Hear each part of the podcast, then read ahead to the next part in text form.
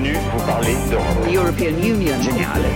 Un jour dans le monde. L'Europe, tu l'aimes ou tu la quittes, comme chaque jeudi, Angélique, et voilà que Bruxelles se déchire autour du volet agricole du pacte vert. Oh oui, alors on avait évoqué ici même hein, la semaine dernière la pause réglementaire sur les questions d'environnement réclamée par Emmanuel Macron.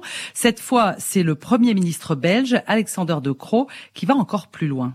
Ce qu'il faut éviter, c'est de surcharger la barque en ajoutant aux objectifs d'émissions de CO2 de nouvelles normes de dioxyde d'azote et de nouvelles normes dans le domaine de la biodiversité.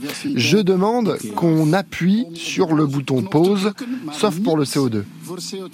Alors on avait compris que pour le président français, il fallait faire une pause après 2024. Pour le Premier ministre belge, lui, eh bien, il faut mettre euh, le pied sur le frein dès aujourd'hui. En particulier, vous l'avez entendu, dans le domaine de la biodiversité, une allusion à la loi sur la restauration de la nature, actuellement en négociation au sein du Parlement, qui est au cœur d'un gros bras de fer politique. Ici, c'est l'un des sujets chauds du moment, comme tout ce qui touche aux questions agricoles, raconte une source parlementaire. Mais alors cette loi sur la biodiversité, Angélique, elle, elle prévoit quoi? Alors elle fixe aux États européens des objectifs précis pour réparer ou tenter de réparer les dommages infligés par l'homme à la nature sur les terres agricoles, mais aussi dans les forêts, les mers, les cours d'eau et même en milieu urbain, en proposant d'interdire par exemple toute suppression d'espaces verts dans les villes. Mais d'autres textes sensibles sont dans les tuyaux, comme la loi qui prévoit de diviser par deux l'usage de pesticides d'ici 2030, ou encore celle qui doit autoriser ou non les nouvelles méthodes génomiques pour modifier les plantes et les adapter par exemple à la sécheresse, hein, de nouveaux OGM selon leurs détracteurs. Un texte très attendu qui sera présenté par la Commission début juillet. Mais au sein du Parlement, est-ce que sa bataille dure? Oui, avec un vrai coup de théâtre cette semaine en Commission agriculture, puis en Commission pêche. Cette loi sur la nature a été retoquée par la droite et l'extrême droite, mais aussi avec des voix de centristes.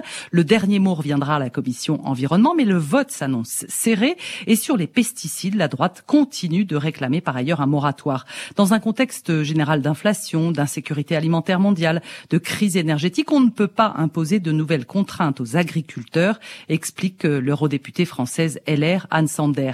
Mais pas question pour la Commission de revenir sur ses objectifs. On ne peut pas restaurer la nature en la tuant avec des produits chimiques, a répondu publiquement le commissaire européen en charge de la transition. Et sur la nature, explique aussi Franz Timmermans, l'effet de refroidissement net d'un jeune arbre en bonne santé équivaut, selon lui, à 10 climatiseurs de taille moyenne qui fonctionneraient 20 heures par jour.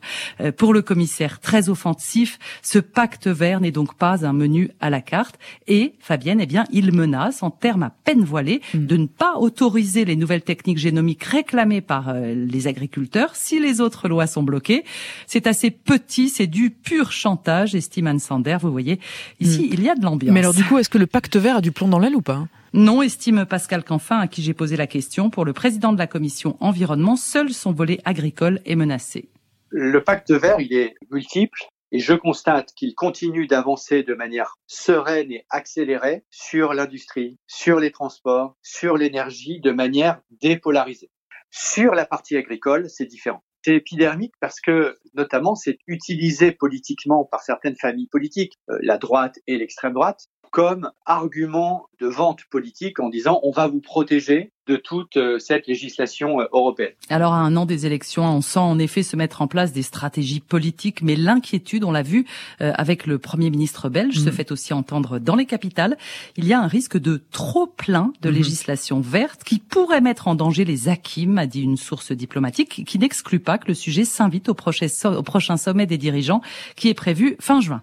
Angélique Boin avec nous depuis Bruxelles, comme chaque jeudi. Merci beaucoup.